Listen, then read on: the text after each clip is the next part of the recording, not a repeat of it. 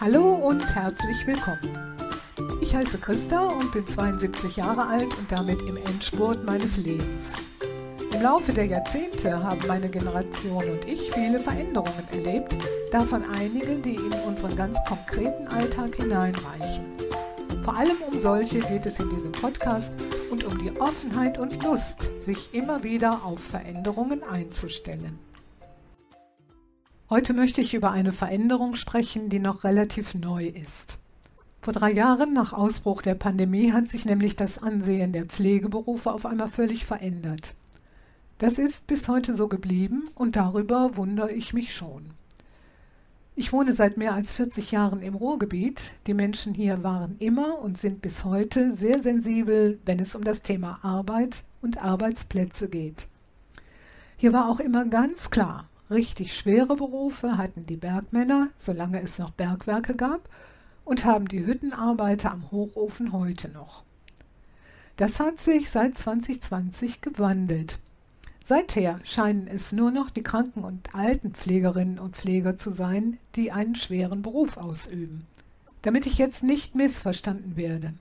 Die Pflegerinnen und Pfleger haben in den Jahren 2020 und 2021 unbezahlbar Großartiges geleistet. Das ist ihnen wirklich zu danken.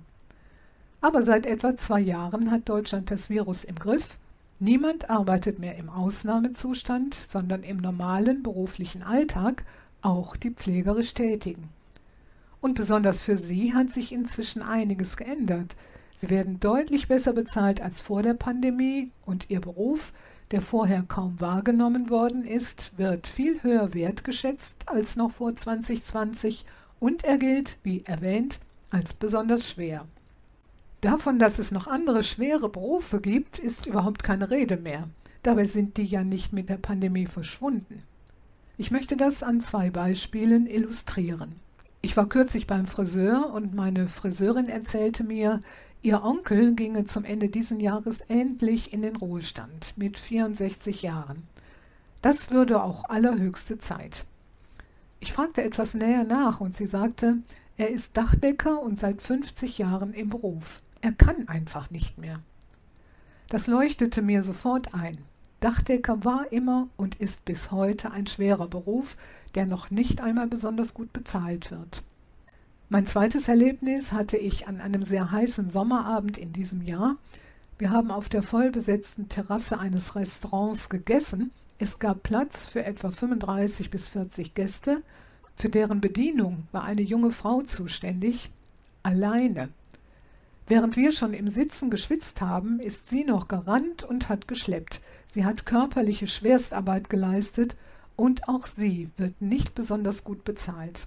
Es gibt also noch viele andere Menschen, die einen schweren Beruf ausüben.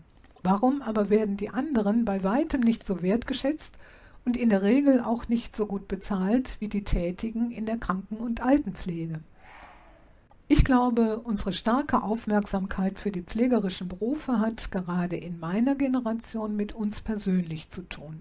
Die Pandemie hat uns allen vor Augen geführt, wie schnell und wie dringend wir auf die Menschen in pflegenden Berufen angewiesen sein könnten, wir Älteren schneller und dringender als die Jüngeren. Zugleich müssen wir aber zur Kenntnis nehmen, dass immer weniger Menschen bereit sind, einen pflegenden Beruf zu ergreifen Dort herrscht ein großer Nachwuchsmangel. Und das trotz der gestiegenen Löhne und trotz der gestiegenen Wertschätzung. Meiner Meinung nach richten wir unsere besondere Aufmerksamkeit auf Menschen in Pflegeberufen, weil wir hoffen, damit das Aussterben dieser Berufe zumindest zu verzögern. Ich glaube aber nicht, dass uns das gelingen wird. Stattdessen rechne ich damit, dass wir in absehbarer Zeit von Pflegerobotern versorgt werden, die es ja heute schon gibt und deswegen habe ich inzwischen wieder Respekt vor allen Menschen, die schwer arbeiten. Egal, ob sie einen Pflegeberuf ausüben oder Dachdecker, Servicekraft in der Gastronomie, Hüttenwerker oder etwas anderes sind. Soweit für heute.